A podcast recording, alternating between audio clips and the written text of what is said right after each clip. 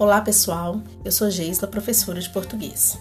Na aula de hoje, iremos falar sobre encontro vocálico, encontro consonantal e dígrafo. Vamos começar com o encontro vocálico. Sabemos que as vogais são as letras A, E, I, O e U. Desta forma, o encontro vocálico é o encontro de duas ou mais vogais em uma sílaba ou em sílaba diferente. Vamos aos exemplos. Biscoito. Na palavra biscoito, o encontro vocálico são as letras O e I e estão na segunda sílaba. Já na palavra coração, o encontro vocálico está na sílaba final e são as letras A e O. O encontro vocálico pode ser classificado em três tipos: ditongo, hiato e tritongo. Ditongo. O ditongo acontece quando temos dois sons vocálicos, ou seja, duas vogais na mesma sílaba. Vamos ao exemplo. Nós temos a palavra aurora.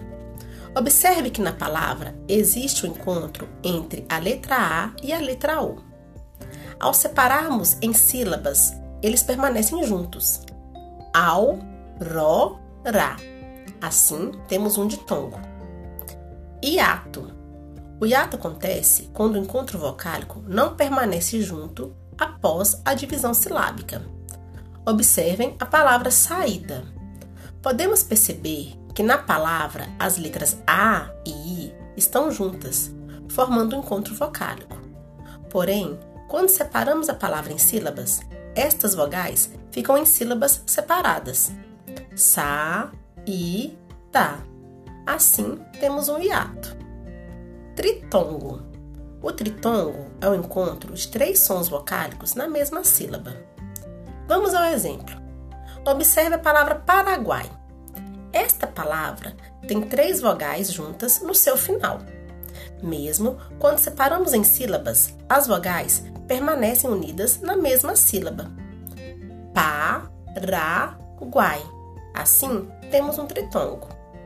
Agora, vamos falar sobre encontro consonantal. O encontro consonantal ou encontro de consoantes na mesma sílaba ou em sílabas diferentes.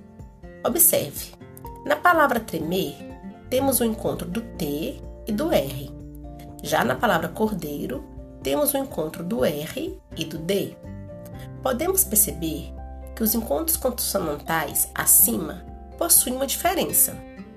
Na palavra tremer, o encontro consonantal está na mesma sílaba, tremer, o T e o R ficam juntos após a divisão silábica. Já na palavra cordeiro, o R e o D ficam em sílabas separadas. Cordeiro. O R está na primeira sílaba e o D na segunda sílaba. Para finalizar nossa aula, vamos falar sobre dígrafo. O dígrafo se caracteriza pelo uso de duas letras para representar o fonema de apenas uma, ou seja, duas letras com apenas um som. Vamos ao exemplo. Nós temos a palavra carro. A palavra carro é escrita com dois R's. Porém, quando fazemos a pronúncia da palavra, ouvimos somente o som de um R. Observe: carro. Se escrevemos carro com somente um R, estaremos escrevendo caro e não carro.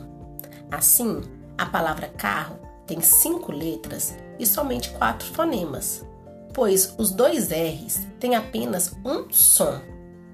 O mesmo acontece com a palavra chave. O dígrafo CH produz apenas um som. Então, a palavra chave tem cinco letras e apenas quatro fonemas. Por hoje é só. Espero que essa explicação tenha ajudado você. Um grande abraço e até a próxima!